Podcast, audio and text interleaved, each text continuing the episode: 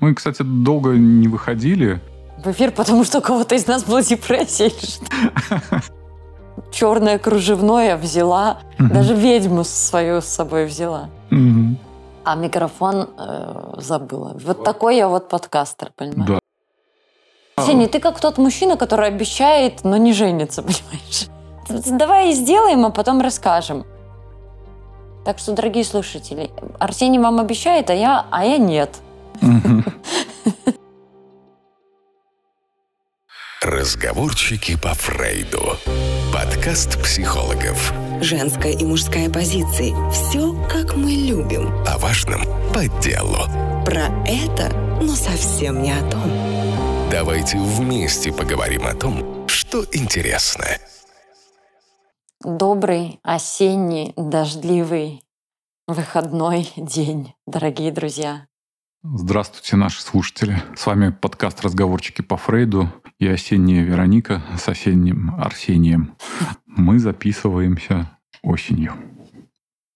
Да, ну что, а, мне кажется, погода э, располагает к определенной теме, нет? К рефлексии. К рефлексии, да. Порефлексируем. Известная такая штука, связанная с осенней депрессией. И такой мем был. Да вы слабаки, осенняя депрессия. Нормальный человек ее все время переживает. Угу, угу. Но мы не про депрессию. Или, Не, не. или мы по- поменяем наш план Да не, не про депрессию. Мы, кстати, долго не выходили. в эфир, потому что у кого-то из нас была депрессия или что? Кто, кто-то из нас э, забыл микрофон. Да, я э, туфли взяла, там, черное кружевное взяла, даже ведьму свою с собой взяла. Мгм. А микрофон э, забыла. Вот такой я вот подкастер, понимаешь? Да, подкастерская идентичность тебе не напомнила, что Вероника, микрофон, микрофон возьми. А у тебя сформировалась уже подкастерская идентичность? Да, я, же тебе объяснял, что вот сейчас этот микрофон на такой стойке стоит, и я вот пое- поеду э, на следующей неделе, э, знаю, что надо взять микрофон, надо взять провод, и еще стоечку купил такую для стола, чтобы все, чтобы можно было записывать онлайн с тобой подкасты. И, кстати, мы говорили, что с осени начнется второй сезон, и вот про дополнительные подкасты. Напиздели люди. Да, да. Да, жизнь носит свои коррективы, и пока подкасты будут выходить так же, как выходили, э, особых никаких э, изменений не Хорошо, будет. если бы они э, будут выходить так же, как и выходили. Я надеюсь, что мы все-таки вернемся к этой нашей регулярности. Но мы еще постараемся записать дополнительных э, этих подкастов. Я наконец-то сделаю все эти, может быть, организационные моменты, и появится дополнительный канал. Ну а пока... Арсений, ты как тот мужчина, который обещает, но не женится, понимаешь? Давай сделаем, а потом расскажем. Потому что мне кажется, что эти обещания... Ты берешь на себя дополнительные обязательства перед слушателями. Да. И их потом тяжело выполнять, а обязательство висит, и это дополнительное напряжение. Так что, дорогие слушатели, Арсений вам обещает, а я, а я нет. Я никому не даю ложных обещаний. Все вопросы, все а, как-то претензии к Арсению. Все претензии. Да, все ожидания это он должен выполнять. Кстати, на самом деле, из лучших побуждений же мы э, действительно э, часто берем на себя обязательства, которые нам очень сложно потом выполнить, и от которых очень сложно отказаться. Ну да. Э, Я просто знаю, что мне это свойственно. Головой хочу встретиться со всеми, с кем хочу встретиться, сделать все, что надо. Я могу обещать людям, что да, вот, тогда-то увидимся, или тогда-то я это сделаю, тогда-то там что-то произойдет. Но понимаю, что не учитываю своих реальных ограничений, раз, и второй, не учитываю, что жизнь и правда может носить свои коррективы. Потом наобещаю кучу всего, и правда не могу выполнить, люди начинают на меня злиться, а я-то действительно искренне от души хотела, но так сложно впихнуть невпихуемое, что потом в итоге я остаюсь с чувством вины, а другой человек с разочарованием и злостью в мой, в мой адрес. Да, как в том анекдоте. Ну не шмогла я, не шмогла. Да, не шмогла. Мгм. Причем, ну, как-то можно же очень сильно хотеть это сделать. Мгм. И, кстати, иногда человеку очень сложно объяснить, что я правда хотел. Потому что у нас, знаешь, у всех в голове вот это там, одно из подвидов магического мышления, что если бы хотел, сделал. Там, Мгм. Если ты хочешь, ты обязательно добьешься. Если ты хочешь, ты обязательно там станешь, поменяешь, там еще что-то. Ну, э, желания, правда, недостаточно. Да, но, кстати, еще про планы, а, обещания. У нас же шаттл. В самом разгаре э, набор людей на этот шаттл. Поэтому, дорогие слушатели, те, кто хотел попасть на шаттл, пожалуйста, посмотрите наш телеграм-канал, посмотрите наш э, инстаграм. Мгм. Ссылки есть в описании к подкасту. Мгм. Там есть информация по поводу шаттла. Он состоится 12 ноября в Египте. Э, Про него мы еще расскажем, но просто важно, чтобы вы понимали, проблема в чем заключается. Мы выбрали довольно интересный и популярный отель. И э, чем больше проходит времени, тем ближе тот момент, когда этот отель окажется на стопе. Некоторые люди могут оказаться вот в ситуации, что хотели поехать. Ну, знаете, как бывает. Ну, думал там. Ну, в принципе, еще много времени. До 12 ноября еще куча времени. А потом окажется, что а нет просто мест в отеле. Не может человек поехать. А мы уже не сможем поменять отель, потому что другие люди у нас... Так люди и свое счастье. Да, да. Все время что-то откладывают на потом, а оно хоп и остановилось. На самом деле, вот э, в рамках э, сегодняшней погоды вполне можно поговорить о такой экзистенции, как конечность. И, кстати, на шаттле мы будем говорить об этом. Это про ресурсы и ограничения, Мгм. что нам кажется, что время еще есть, нам кажется, что местечко для меня найдется, нам кажется, что я всегда еще все успею. Ну, на самом деле, все может оборваться достаточно внезапно. Да, и вот два дня назад эта информация. Первый мой учитель да, по гештальтерапии умер, хотя ему было 52 года. Сердечный приступ. Казалось бы, еще жить да жить. А нет, все, все как-то резко закончилось.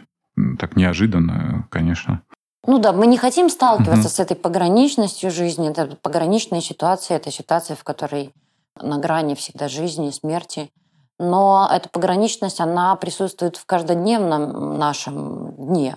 То есть в выборе. Выбирая что-то одно, все остальные потенциальные выборы, ну, так скажем, гибнут, умирают, становятся невозможными. Мгм. Вот. И если я что-то не выбираю, то и чего-то не происходит.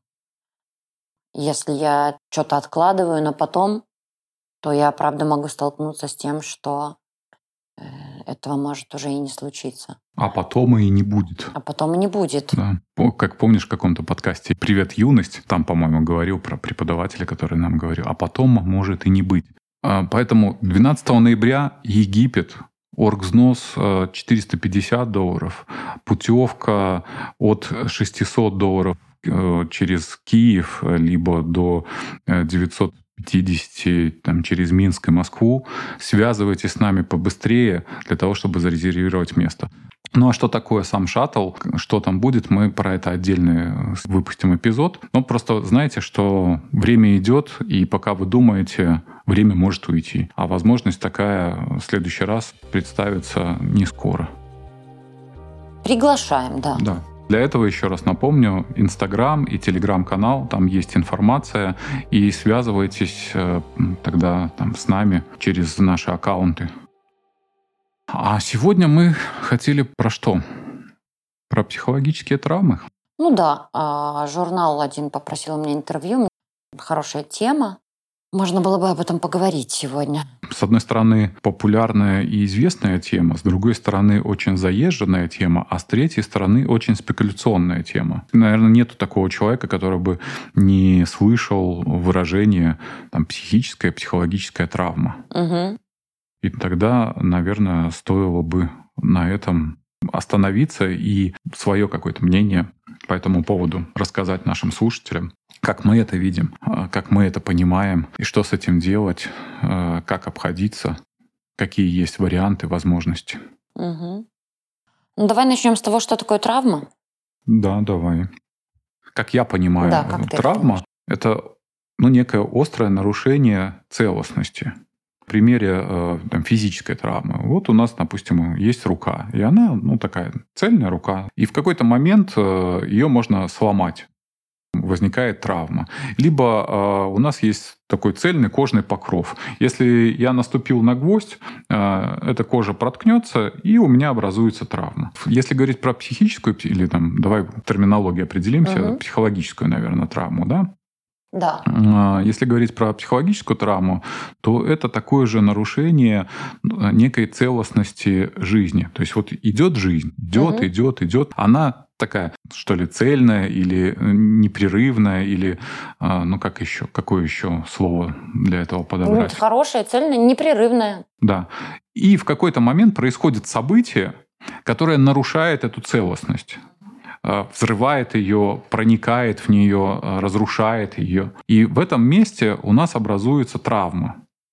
А дальше уже в зависимости от э, каких-то индивидуальных особенностей, в зависимости от какое у меня было окружение, там есть несколько вариантов развития сценария. Угу.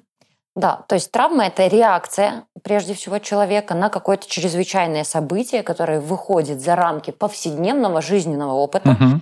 и превосходит Э, какие-то возможности человека справиться с этим событием. Такая сильная ситуация, которая вторгается в нашу жизнь и заставляет э, как-то по-новому начать смотреть на эту жизнь. Угу. Да, и как раз-таки события, ну вот если говорить там про то, что, что является травмами, здесь очень важно подчеркнуть, что э, события могут быть не столько угрожающими, сколько восприятие этого события является угрожающим. Ты сейчас говоришь про то, что любая травма... Для одного человека это может, угу. любое какое-то событие для одного человека является травма, травматичным, угу. а для другого нет. Да. да, наверняка есть э, события, которые с очень большой долей вероятности могут вызвать э, психологические травмы. Ну, например, война. Угу. Когда взрывают, убивают кругом. Вот ну, это. то есть все ли ситуации травмы? Нет, только та, которая выходит за рамки привычного опыта и превосходит этот жизненный опыт. Э, и нет ресурсов справляться с этим каким-то событием угу. новым. Вот ты говоришь про войну, да. Угу. Угу. То есть это какое-то уникальное переживание человека, относящееся к его внутреннему миру. Угу. То есть это э, субъективное восприятие реальности. Да? То есть мы не говорим, что если с рукой там все понятно, то есть были какие-то внешние э, силы, э, законы физики, и наша кость сломалась. Угу. А, то есть здесь мы говорим о том, что это некое восприятие человека ситуации, в результате которого нарушился естественный ход его переживаний, его, да, его, его жизни и его э, восприятия жизни. Давай назовем, какими характеристиками должны обладать события, чтобы э, ну, можно было назвать их травматогенными. Первое, это, которые мы сказали, выходит за рамки привычного опыта, интенсивность события. Тут э, два, возможно, варианта. То есть это может быть одно очень сильное какое-то событие, угу. ну, например, э, смерть близкого, измена или предательство. Да, то есть событие, которому нужно прилагать экстра усилия, да. чтобы с ним справиться. Угу. Либо это могут быть череда событий регулярная, но при этом низкой интенсивности. Есть же известная такая пытка средневековая, когда капли капали на темечко, угу. и вроде бы сама по себе капля, она не способна вызвать э, никаких э, ну, повреждений. Но если это происходит э, много-много часов, много дней, дней, это превращается в пытку. Да, ну, если перевести в более бытовой уровень, то, например, там ежедневные скандалы дома, угу. которых невозможно избежать. Вот ты описывал эту угу. каплю, это была пытка, и избежать невозможно. Угу. И точно такая же ну, там, низкая интенсивность, но регулярность каких-то событий, которые невозможно избежать, а может быть э, травматичными. Угу. Это могут быть э, ситуации в семье, это могут быть какие-то э, определенные ситуации на работе когда, например, там начальник унижает. Ну, избежать невозможно, потому что ну, человек, например, находится в таких условиях, угу. где ему нужно это терпеть, чтобы выжить. Но такая регулярность э, происходящей фрустрации, она может быть травматичной. То есть травма, она может быть внезапной и интенсивной, а может быть регулярной и низкоинтенсивной. А, ну и внезапность, да, мы начали с тобой подкаст такого трагического события, вот такая угу. внезапность, когда сегодня человек есть, вот угу. можно его видеть, с ним поговорить, а завтра этого человека больше в жизни нет. Угу. Еще недавно он на Фейсбуке что-то комментировал, ты читал его посты, а сегодня уже с ним прощаются. Да, и такая внезапность, э, она может тоже быть травматичной. Мгм. Ну или там, не знаю, для детей это э, потеря родителя, да, Мгм. там, для родителей тоже потери, э, войны, э, разорения, Катастрофы. катастрофы. Когда мы можем являться свидетелями несчастного случая, либо э, смерти, ну, когда мы просто являемся наблюдателями. Иногда само Да. по себе это событие э, может вызвать э, ну, безусловно, да, безусловно. очень сильное переживание, и потом нужно будет как-то обходиться с этими переживаниями, с этой информацией. Мгм. И частенько на фоне этого, кстати, у клиентов начинает развиваться симптоматика, и они потом обращаются за помощью, потому что понимают, что с ними что-то происходит Мгм. не то. Да, или, например, э, когда ребенок наблюдает, что с социальным статусом семьи что-то происходит. Ну, например, семья жила хорошо, потом что-то произошло, Мгм. там потеря кормильца, не знаю, потеря бизнеса, еще что-то. Либо кто-то из родителей запил. Да, переход с одного социального статуса в другой, эмиграция сюда Мгм. же э, может являться травматическим. И, конечно, травматогенность события связана с индивидуальным уровнем чувствительности. Мгм. Индивидуальный уровень чувствительности, кстати, сейчас подключают очень сильно всякую биологическую э, вот эту направленность, что она зависит от э, обменных процессов, которые у нас в мозгу происходят. Мгм. Для кого-то там учительница, которая кричит на ребенка в школе, для одного нормально, а для другого будет непереносимо и травматично. Э, В силу как раз-таки индивидуальных физиологических особенностей. Ну и, в принципе, ты вот уже затронул эту тему чувствительности. А Что такое психологическая травма? А, Это когда нарушается вот этот естественный ход переживаний. Мы говорили вначале о том, что есть какая-то целостность э, вот этой такой психической ткани, да, в которой мы живем. А, Она нарушается, и в этом месте у меня нет способов, э, которые бы помогли мне пережить эту ситуацию. Ну, то есть это для меня что-то новое. И здесь э, возможны два варианта развития событий. Первый вариант, когда э, вот это место травмы, оно замораживается. Замораживается чувствительность. Мгм. И в чем проблематика начинает заключаться? В том, что чем сильнее была травма, Воздействие. чем, да, чем сильнее было воздействие, тем больше это вызвало уровень э, переживаний. Мгм. И для того, чтобы мне заморозить, мне нужно свою чувствительность заморозить вот на том пике переживаний. Мгм. По- именно по этой причине, как раз, э, если мы говорим про травматиков, иногда странноватые люди, э, но странность их заключается в том, что э, они не эмоциональные, но при этом а, они могут эм, часто впадать в сильную, ну не истерию, а скорее в сильную там агрессию, да, или э, какой-то приступы ярости у них могут случаться. То есть сам по себе человек такой спокойно, спокойно, спокойно, и вдруг происходит вспышка ярости. Эксплозия, да. Да. Почему это происходит? Потому что э, этот человек способен чувствовать только очень сильные превосходящие по амплитуде переживания по сравнению с теми, которые он заморозил. Мгм. Это вот один способ. А ты сейчас говоришь про способы справляться? Про варианты развития событий, да, А. как, как это происходит. Либо заморозка, э, либо... Диссоциация? Да, э, это когда э, люди помещаются тюрьму, а, где люди подвергаются физической угрозе, насилию, причинению им физических страданий, э, когда они резко изымаются из со- своей повседневной жизни, то один из способов психических — это такая диссоциация, деперсонализация. Не я переживаю, а как будто это происходит, я как зритель. Все, что происходит, происходит не со мной. Об этом, кстати, писал и Виктор Франкл, описывая опыт переживания концлагерей, э, и другие экзистенциальные терапевты писали именно про это. Мгм. Такой человек теряет контакт со своей витальностью, теряет контакт со своей чувствительностью. Он перестает чувствовать. И когда такого человека спрашиваешь, как твои там дела, э, как ты к этому относишься, он ничего по этому поводу ответить не может. Э, Его вообще вопросы, что ты чувствуешь, ставят в большой ступор, потому что он не понимает этого вопроса, что значит, что- я чувствую.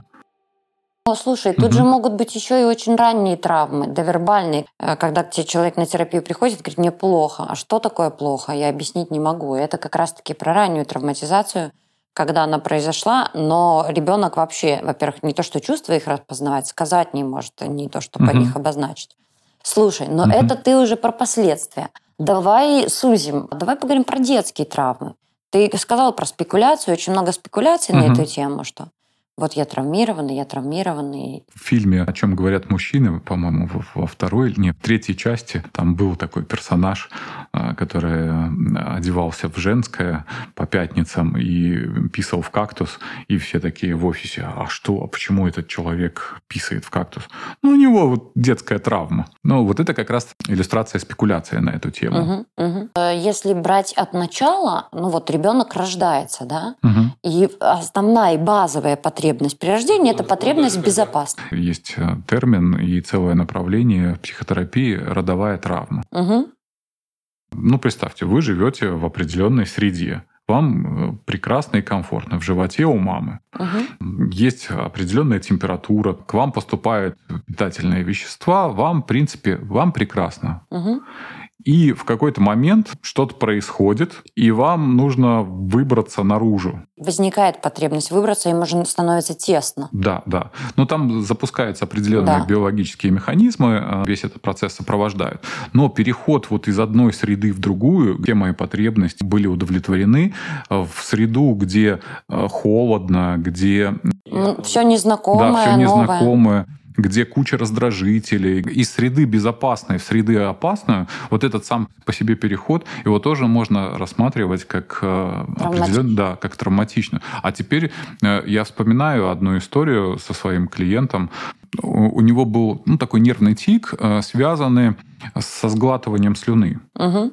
В какой-то момент он во взрослом возрасте появился. Угу, он, угу. когда говорит, он часто делает так и сглатывает. Да, и да, да, и да, так да. как это он делает очень часто и на это обращает внимание, это создает определенный дискомфорт. Когда мы начали э, как-то со всей этой историей разбираться, припомнил, что, похоже, впервые э, этот симптом появился после сильного, сильного стресса, сильного страха, связано с тем, что он пошел на дайвинг, угу. где у него возникла паника, а, связанная с дыханием под водой спустя какое-то время у него появился такой, как спазм дыхательный. Понимать, что там я дышу, вот он сглатывает эту там слюну.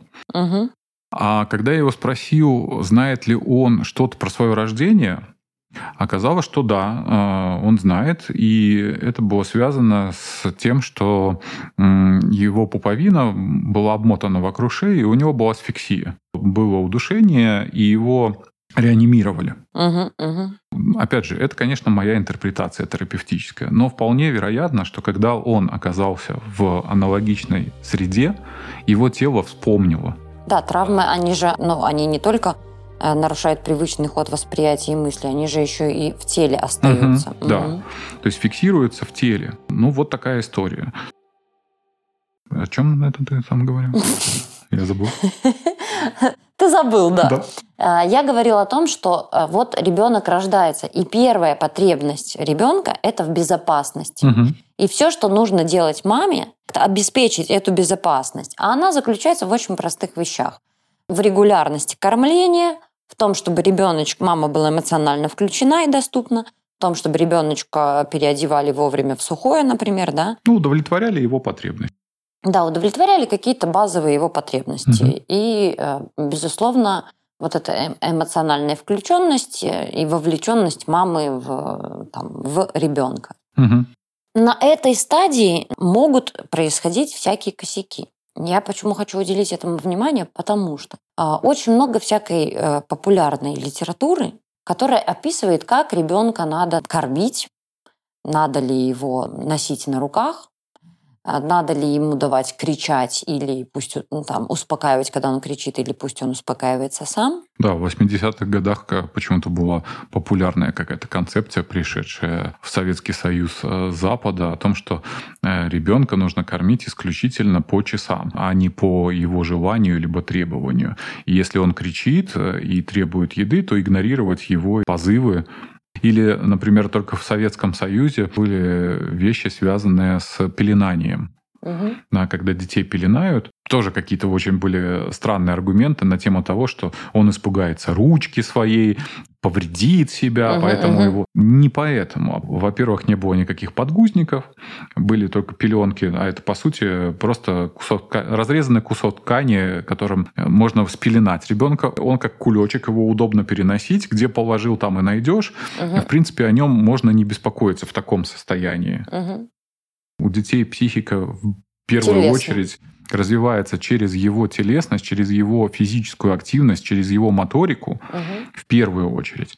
Прикосновение, Да, через прикосновение. контакт, да. Мы лишали детей, э, ну, мы, я имею в виду, вот то поколение или те люди, которые э, таким образом воспитывали детей, мы лишали ну, Тело. определенных стимулов. да. Тело. Да, тело. Как вы думаете, с какими потом э, ну, там, проблемами либо последствиями взрослый человек столкнется? Да.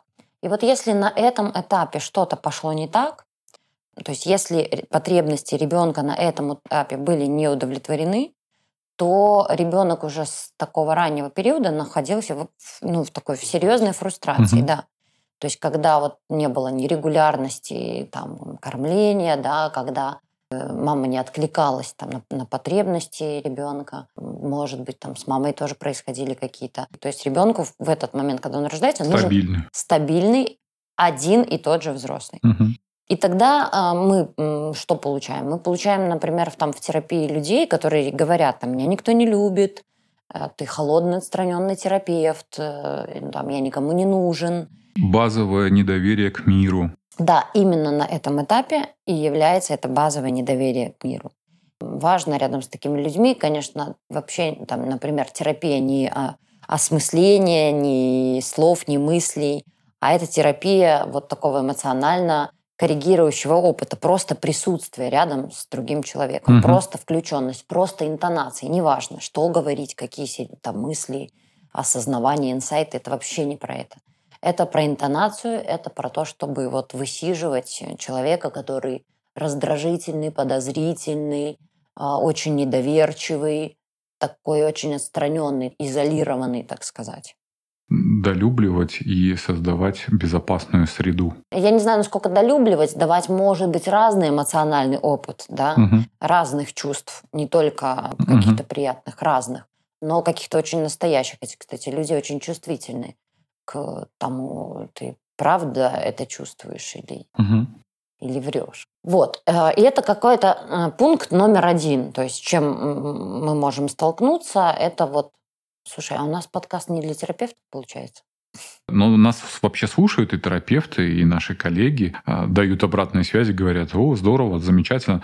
Но и клиенты, то есть люди, которые не занимаются профессиональной терапией, дают какие-то отклики. Если вам будет очень а, непонятно, слишком сложно, вы нам, пожалуйста, напишите, скажите, Вероника Арсения, а можно как-то для... Ближе к людям. Да, ближе к людям, для простых людей, Мгм. без этих высоких материй.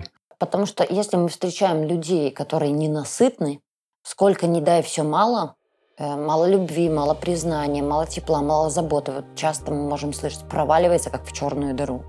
Это как раз-таки вот это, скорее всего, травмы безопасности, они правда очень ранние. Мгм. И все, что мы можем делать, это просто высиживать рядом с таким человеком. И тогда, когда ребенок рождается, первая базовая потребность это в безопасности, а вторая базовая потребность это в привязанности.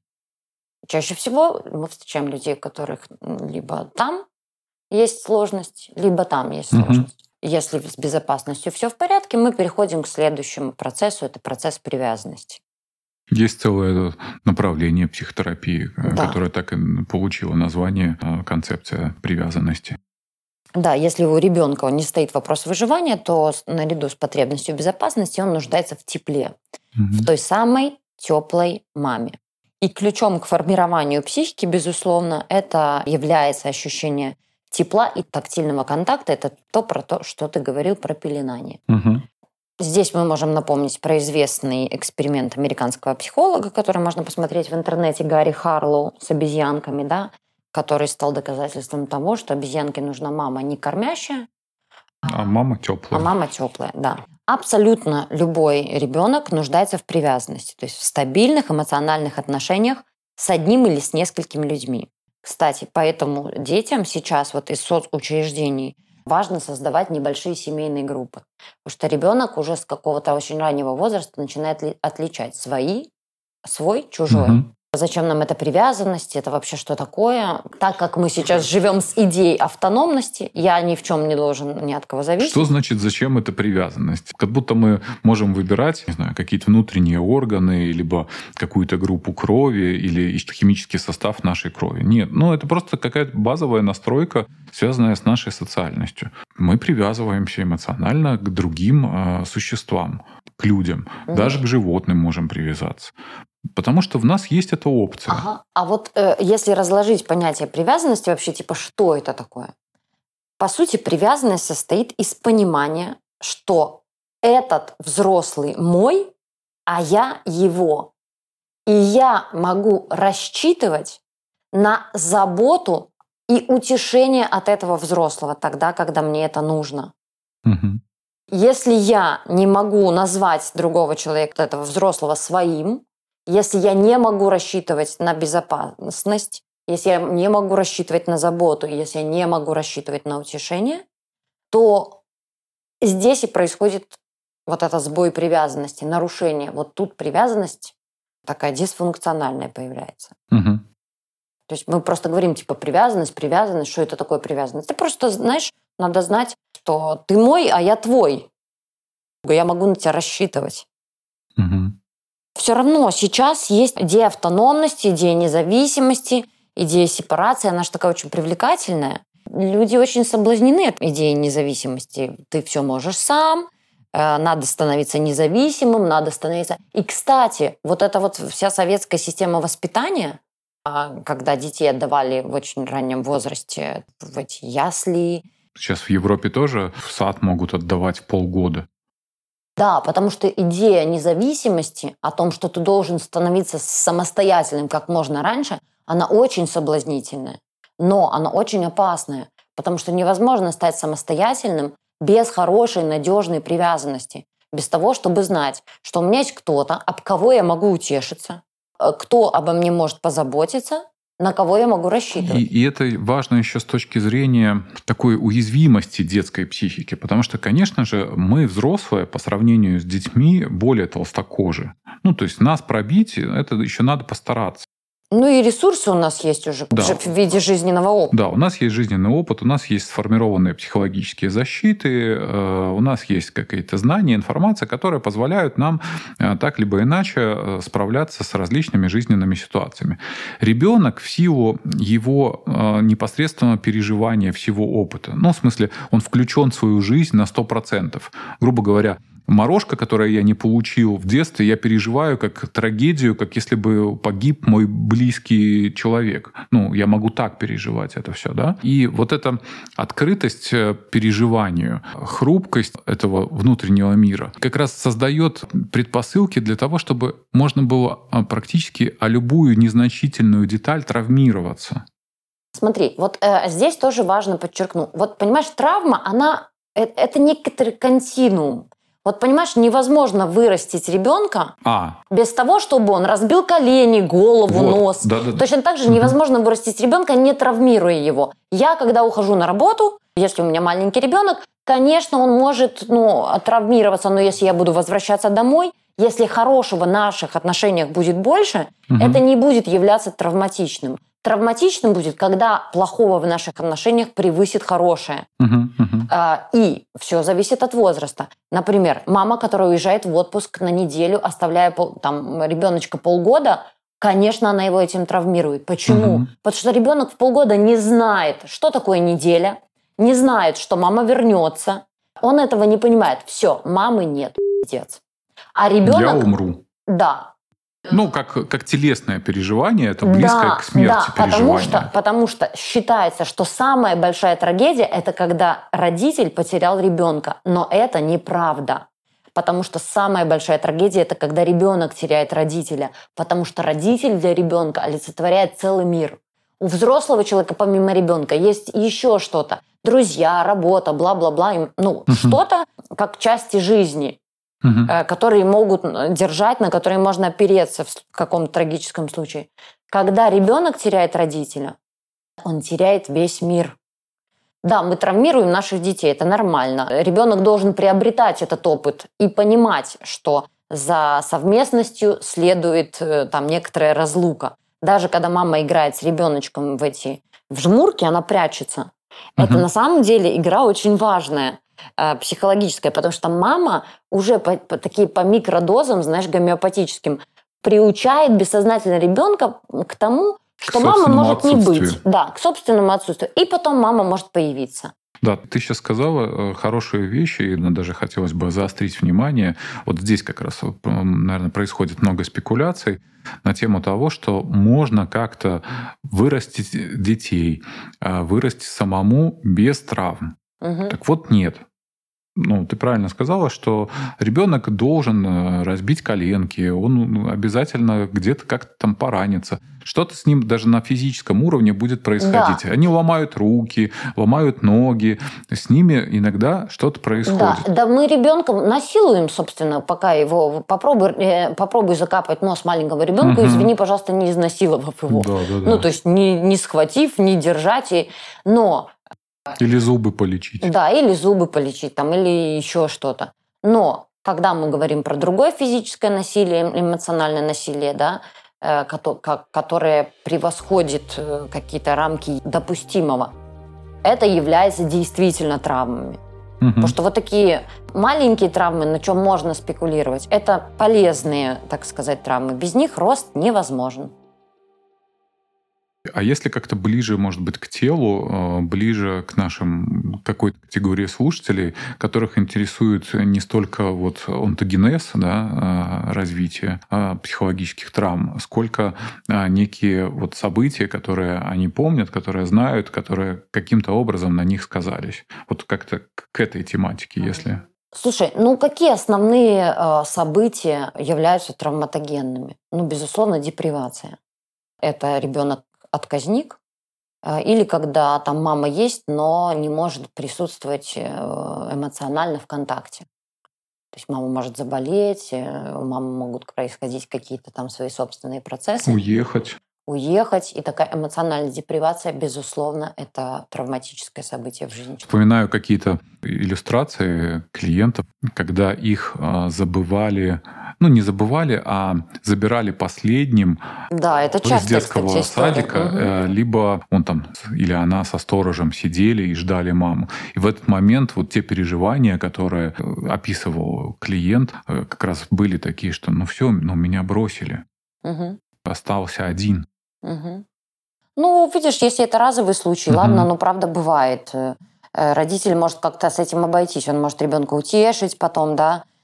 Да, но представь, э, была-была себе жизнь. Ходил в садик, забирали, и тут происходит вот нечто, Мгм. Которая вырывается вот из этого привычного контекста. Ребенок остается один со своими переживаниями. Возможно, там родитель вместо того, чтобы ну как-то поговорить э, с ребенком, как-то объяснить, как-то Мгм. ну скомпенсировать, Обойтись с этим обойтись да. с этим, вполне допуская там, например, из, из чувства вины либо стыда, ну предпочитает типа ничего не произошло.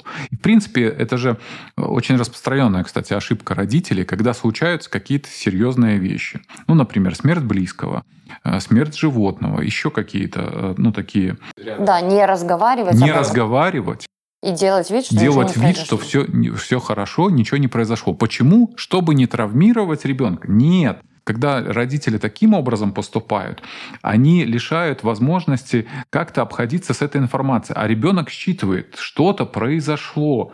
При этом все делают вид, что как будто ничего не произошло. Мне тоже, наверное, надо делать вид, как будто ничего не произошло. А- И когда эти факты все равно рано либо поздно вскрываются, ребенок в этом месте остается замороженным. Не замороженным, не, не обязательно замороженным. Тут скорее появляется опыт не доверять себе своей собственной чувствительности. То есть некоторое расщепление.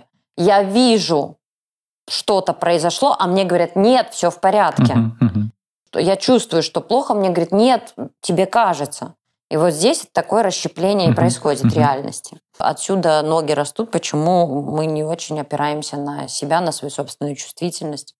Потому что нам говорили, что нам показалось. Либо, в принципе, знаешь, в семье может быть как некий способ обхождения э, с переживаниями. Ну, например, не плачь, ты должен быть сильным. Например, ребенок что-то переживает из-за какого-то события. А ему идет такой запрет на эти переживания. Либо ты должен демонстрировать ну, какую-то эмоциональную устойчивость. Это ты уже говоришь такие какие-то семейные паттерны, угу. которые передаются из поколения в поколение, да, да, да. как обходиться со своей там, чувствительностью, угу. эмоциональностью. Но если вернуться, что является травматичным, то одно из, естественно, травматических ситуаций – это депривация. Э, и эмоциональная депривация тоже, когда мама недоступна. Кстати, в таких микродозах проявляться, когда мама очень уставшая и перегруженная, у нее маленький ребенок, а маме нужно там и дома готовить, и с женой хорошей быть, и тра-та-та-та. Э, вот отсюда может вырастать тоже эмоциональная депривация, когда мама, например, уже не может, она функционально есть, но эмоционально недоступна. Угу. Поэтому женщины, которые считают, что они должны совсем справляться сами, что им не нужен отдых, и не нужны няни, и там помощницы, и всякое такое, я хочу вас э, обратить ваше внимание на то, что иногда, когда вы не можете присутствовать эмоционально в контакте, очень важно привлекать для этого других людей. Это может быть какие-то другие взрослые, входящие в круг э, каких-то близких э, для ребенка. А, кстати, когда а, не было всяких детских садов, 18 век, и взять уклад жизни а, той же деревенской, что вы думаете, все родители сидели со своими детьми? Чаще всего было таким образом все устроено. Какая-то одна женщина брала на себя функцию угу. такую материнскую. Ей отдавали детей, собирала. То есть, ну, такой мини-детский сад, угу. когда остальные женщины были заняты там хозяйством, либо какими-то активностями. Плюс вот эти пожилые женщины, бабушки. Этот институт, он всегда был в том либо ином виде. Да, просто понимаешь, сейчас э, у нас же эпоха нарциссизма, и мама совсем должна справляться сама. Угу. Понимаешь, быть красивой, ухоженной, веселой, бодрой, э, и все у нее должно ладиться. Но это неправда, это вранье. Это очень высокие требования к матерям, которые женщин-матерей загоняют в такие э, сложные переживания вины собственной, стыда за то, что я не справляюсь. Дорогие женщины, это нормально не справляться. Я просто настаиваю на том, чтобы э, женщина организовывала себе помощь. И тогда она будет э, эмоционально доступна своему ребенку, а не только функционально нести какие-то обязанности угу. там, из последних сил. Но когда женщина не может, надо, чтобы мог кто-то другой. Тогда вот эта эмоциональная депривация у ребенка развиваться не будет. Угу. Второй тип травматических событий для детей – это, ну, естественно, потеря разлука, да. Либо гибель э, взрослого, либо э, разлука Отъезд, болезнь а, длительная. От, отъезд, болезнь, и когда некому заменить вот этого эмоционально значимого, значимого взрослого. человека взрослого. Да. Угу. Кстати, почему хорошо, чтобы семья была расширенная? Потому что, правда, с нами может что-то происходить, но когда мама хочет, чтобы ребенок был только к ней привязан и больше никому, она может сослужить плохую службу для своего ребенка, потому что с мамой может что-то случиться, угу. и больше у ребенка ни с кем не сформирована привязанность. И это вы знаете, какое слово Вероника Дорингер бы сюда вставила. Дед? Да. Угу. Вот. Мамы, которые я, я только сама, я только одна, это только мое. Эгоистичность ваших мотивов может э, причинить угу. серьезный вред вашим детям. Ненадежная забота э, – это тоже травматическая ситуация. Это когда не кормят, не лечат, э, не включены в жизнь, например, естественно, пьющие родители. Да, когда ты сам себе Когда дети растут как сорняки. Когда дети растут как сорняки. Это в худшем случае, а ну, в более или менее лучшем случае это когда родители все время заняты и устали. Или когда много делают для ребенка. Обратите внимание, родители, которые э, много делают для ребенка, но делают не то, что ребенку нужно. Это как тот анекдот, Ванечка, иди домой. Я кушать хочу. Да, я кушать хочу или в туалет, mm. что-то такое, да. Вот как раз-таки такая ненадежная забота функциональная, она может быть э, травматичной.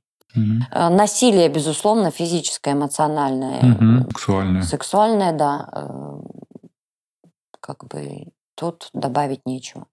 А, ну и конфликт лояльности может быть тоже травматичным для ребенка, когда, например, родители, пока у них все хорошо, все хорошо, как только у родителей случаются конфликты, ребенка начинают перетягивать каждый на свою сторону. Конфликт лояльности может случаться не только у мужчины и у женщины, но и у бабушек с родителями. Угу. Ребенок все время такой предатель. Если выберет кого-то одного, предаст другого. И это серьезные травматические события для детей. Мгм. Потому что, знаешь, тогда надо э, убить э, любовь к одному из родителей. Если ты не выбираешь меня, или если я кого-то выбираю, мне нужно свою любовь другому родителю убить. На чем бы я еще хотел сакцентировать внимание, что очень важно понимать про психологическую травму. Проблема не в самой травме. Проблема не в самом событии. Проблема в том, что происходит после этого. И, как я уже говорил, есть один способ. А, Это заморозка всей области переживаний, связанных с этим событием, и тогда человек становится нечувствительным. Нечувствительный человек — это такой вот биоробот. Есть другой вариант, когда ну, ребенок, взрослый, неважно в какой момент происходила психологическая травма, когда произошло событие, но проживание этого события идет по негативному сценарию. Что я имею в виду? Если кто-то получал глубокую рану, глубокую рваную рану, не знаю, кто-то из слушателей видел это, не видел, замечал, знает, сталкивался с этим. Что делают врачи? Они не, да- не дают э, заживать ране сверху, они э, ставят такой катетер и помогают, э, скажем, ткани заживать сначала изнутри, а потом снаружи. Тогда формируется правильный рубец. Мгм. Если сверху произошло такое заживание, а внутри этот процесс не завершился, то это будет постоянно э, гноящаяся рана. Это сейчас метафора, но представьте, то же самое происходит на психологическом уровне, когда вместо какого-то адекватного отношения к событию, адекватного переживания, начинают наслаиваться какие-то соверш... или примешиваться какие-то совершенно чужеродные и чуждые чувства, с чем я э, сталкивался в своей практике. Например, девочка подверглась э, угрозе сексуального насилия, а потом ее переживания, так как с ней там, мама, например, не разговаривала, и никто на эту тему не разговаривал, и к психологу никто не водил, девочка вырастает с убеждением и с чувством вины за то, что с ней произошло. То есть я виновата, я какая-то грязная, я какая-то неправильная, раз это произошло со мной. Как показывает тоже практика э, работы с людьми, которые побывали э, на войне, э, которые пережили какие-то ужасные события. Как правило, симптомы начинают появляться спустя какое-то время. Иногда это 5 и 10 лет может пройти с момента событий до появления ярко выраженных симптомов. Ну, посттравматический стресс он, как правило, проявляется значительно позже, после э, того, как произошли события. Это о чем говорит? Это как раз свидетельствует о том, что этот процесс заживания, этот процесс переживания идет по какому-то нездоровому пути. Что-то попало в эту рану и не позволяет этой ране нормально заживать. И как раз в этом случае профессиональная помощь крайне необходима. Она важна с точки зрения, так скажем, здорового, нормального переживания. Задача психотерапевта не в том, чтобы избавить человека от события. Это невозможно. Но мы не можем человеку стереть память, и чтобы он не помнил события. Но те чувства, которые э, сопровождают эти переживания, тот эмоциональный фон, он поддается корректировке, и с этим можно работать. Да, Мгм. я могу обобщить такие метафоры, блин, суперская с этой раной. А, Давай я просто обобщу последствия. Э, Ты очень классно сказал про эту замороженность, да, это то, что диссоциация. А, Какие последствия? Ну, типа, меня били, ну и что? Нормальным человеком вырос. Мгм. Мы это встречаем, да? И всех били, ничего страшного. И я, значит, буду бить своих детей. Мгм. То есть э, критерий диссоциации, это о таком ужасном опыте говорим, ну и что? Ничего страшного, всё я нормально. человеком вырос, все нормально. То есть это вот это вот как раз-таки замороженность, вот эта стена, которая э, отгородила от нас все чувства. На терапевтических группах и в терапии такие Да. клиенты могут очень легко и Говорить о ужасных об- об вещах, очень да. ужасных вещах, когда э, у, у других людей там стынет что называется, кровь в жилах, бегают мурашки, волосы шевелятся. А они очень спокойно Да. об этом Да. даже с усмешкой могут говорить. Да, это самая неблагополучная реакция травмы. Это онемение, потому что не может онеметь одно, но не онеметь другое. Мгм. Мы онемели вместе боли, мы онемели вместе радости, удовольствия, Любви. любви, расслабленности и так далее. Эти люди с диссоциацией очень э, часто социально успешны, Могут быть. и да, как- очень обществом э, востребованы. Почему? Потому что когда я не чувствителен к боли, я не чувствителен к усталости, я живу как робот, я не понимаю вообще про свои потребности, потому что нет чувств, нет потребностей. Мгм. Я буду реализовывать какой-то социальный успех. Часто эти люди, они просто идут на пролом. Нет чувствительности, есть вот это вот железо внутри. Мгм. Это чаще всего диссоциация. Мы встречаем таких людей по расстройству пищевых поведений, колебаться либо потерями веса, либо набором веса, ну, потому что других способов как-то справляться, восстанавливать себя нет. Мгм. Либо, естественно, зависимости, ну, либо депрессивные тревожные расстройства.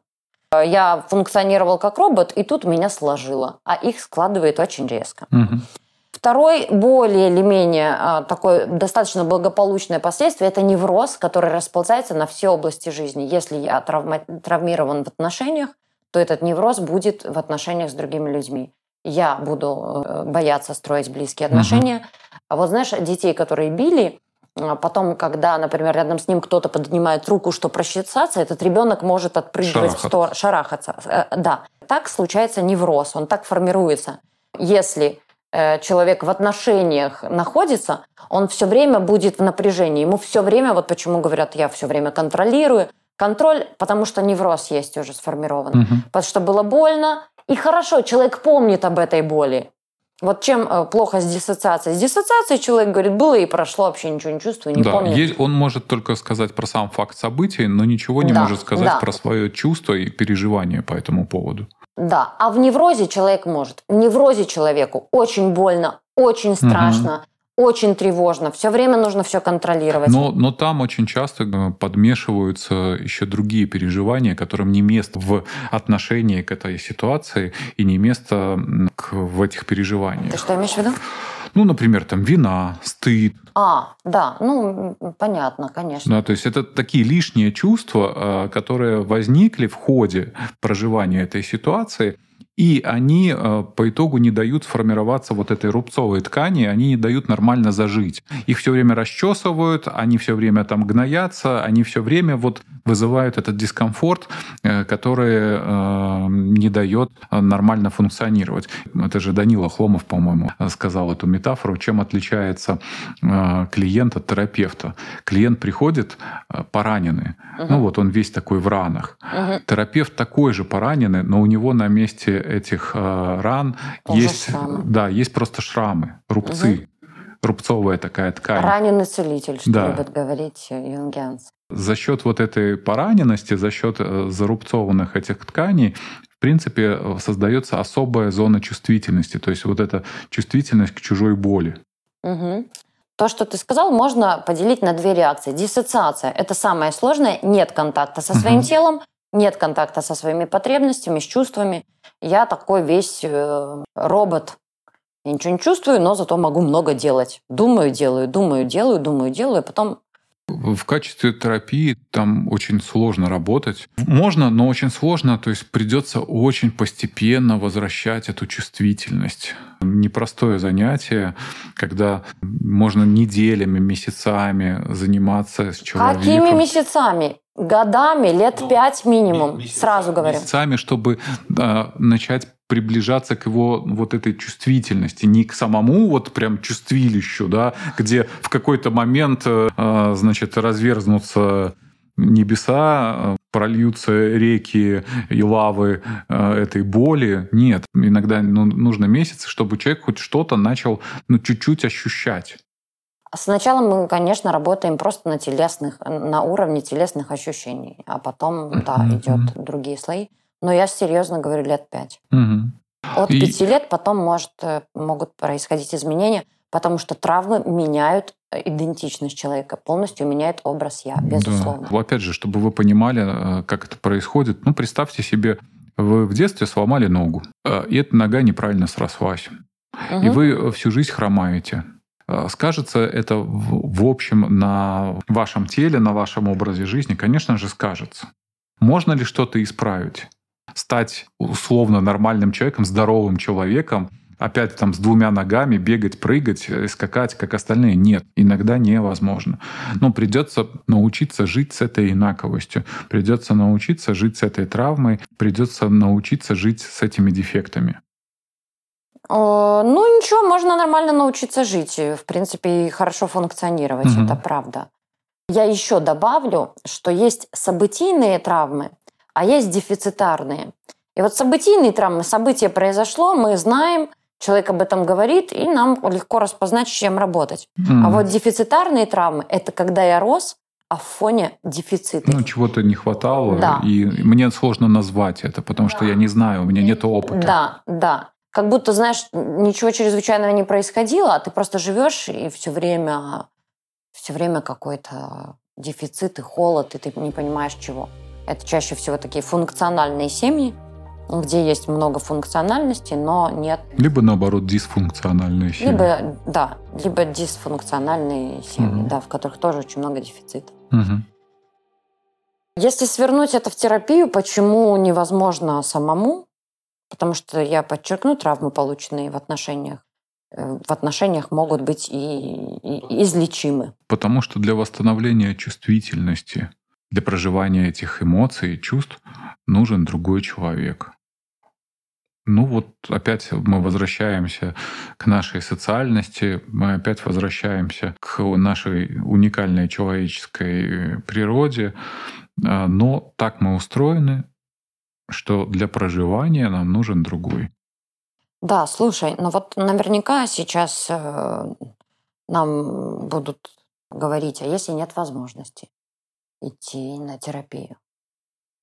Находить людей, находить э, возможности. На самом деле... Слушай, мир... а ты же понимаешь, что с травмами очень сложно находить людей, да. что травма, она изолирует нас от других. Угу. Ну, она как раз-таки отгораживает нас от других. Есть места, есть определенные пространство, где пытаются создать безопасное э, место для таких людей. Кто-то, например, обращается к церкви религиозным группам, кто-то э, обращается к ну, каким-то аналогичным группам людей, которые могли пережить нечто подобное. Ну, потому что люди стараются объединяться, стараются друг дружке помогать. Например, э, там, жертвы насилия, дети алкоголиков, близкие алкоголиков или группы зависимых. Ты сейчас говоришь, что есть варианты искать? Да. Ну а что еще можно предложить? Да, люди, которые имеют опыт травмы, им действительно очень сложно выстраивать близкие доверительные отношения. Безусловно, потому что если я в отношениях был покалечен, что я буду ну, не доверять, я буду видеть опасность там, где угу. может и не быть. Угу. Так скажем, посторонним людям требуется и много терпения, для того, чтобы сохранять э, возможность этой близости, для того, чтобы не спугнуть, а, для того, чтобы выдерживать э, какие-то, может быть, агрессивные вспышки в свой адрес. Кто на это способен, кроме как терапевты? Не знаю. Ну вот, это какая-то, понимаешь, важная точка э, столкновения с какой-то реальностью. Смотри, э, мы же говорим о том, что да, эти люди обладают определенными особенностями, но при этом э, вполне себе социализированы. Ну, то есть они могут нормально функционировать. Мы же говорим о том, как э, улучшить качество этой жизни, этих людей. Ну, если они хотят. Тогда, ну, как-то в этой связи терапевты — это абсолютно ну, нормальное явление. Ну, как-то это про некую избыточность. Но это не про какую-то необходимость, а про некую избыточность. И терапевт в этом плане, да, это какой-то избыточный персонаж ну, которых, да, ну, в, в обычной реальной жизни они не бегают по улицам, э, не распахивают объятия, иди сюда, я, ну, как-то тебя там вот такого постараюсь принять. Видишь, я просто захотела всех спасти только да. что. Я столкнулась со своим бессилием, что спасти всех нельзя. Ты можешь... Но я могу сказать, угу. что все-таки ваше спасение в ваших руках. И это, конечно, ваш выбор, как обойтись с некоторым своим опытом, с некоторым своим наследием и с той точкой жизни, в которой вы сейчас находитесь. И ищите людей, это очень важно. Ищите людей, ищите возможности для контакта с этими людьми. Кстати, наш шаттл — это тоже хорошая возможность встретить новых людей. Да, не просто новых людей, а встретить какое-то э, качество взаимодействия совершенно иное, чем привычно в обычной жизни. И получить э, какой-то новый положительный опыт. Может быть, и не только положительный опыт. Я, я за разный опыт, Мгм. потому что в жизни есть разное. Ну, Мгм. то есть я за то, чтобы привносить все в жизнь. Потому что, знаешь, часто Знаешь, группы... зубная боль, э, когда тебе лечат э, зуб, э, она хоть и боль, но она положительная, ну, по итогу. Да, да, Я да. про это имею Да, в виду, да, да. когда положительная, а не про то, что только радость и веселье. Да, у нас будет радость и веселье, безусловно, не без этого, но вот еще и с глубиной, как я люблю. Надеюсь. А, Ну, точно мне бы так хотелось. Мгм. Да, это возможность встретиться. Я сейчас про встречу в таком ее более глубоком понимании, а, про возможность встретиться с собой каким-то, с другим человеком. Потому что я, конечно, понимаю, что другой человек – это источник экзистенциального ужаса, но Мгм. точно так же другой человек – это источник любви, поддержки, заботы и тепла. Ой, вот я э, на, на любви хочу закончить. Сейчас что-то я хотел такое еще сказать. Ты не хочешь закончить? Да, наверное? я хочу. Хочешь? На любви закончить хочу. Приезжайте к нам на шаттл.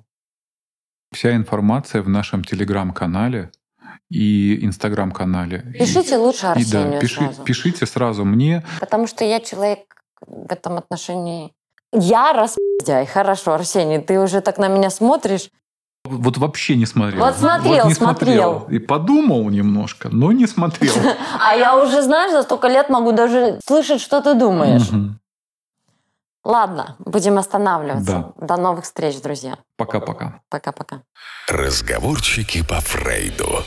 Подкаст психологов. Женская и мужская позиции. Все, как мы любим. О важном по делу. Про это, но совсем не о том. Давайте вместе поговорим о том, что интересно.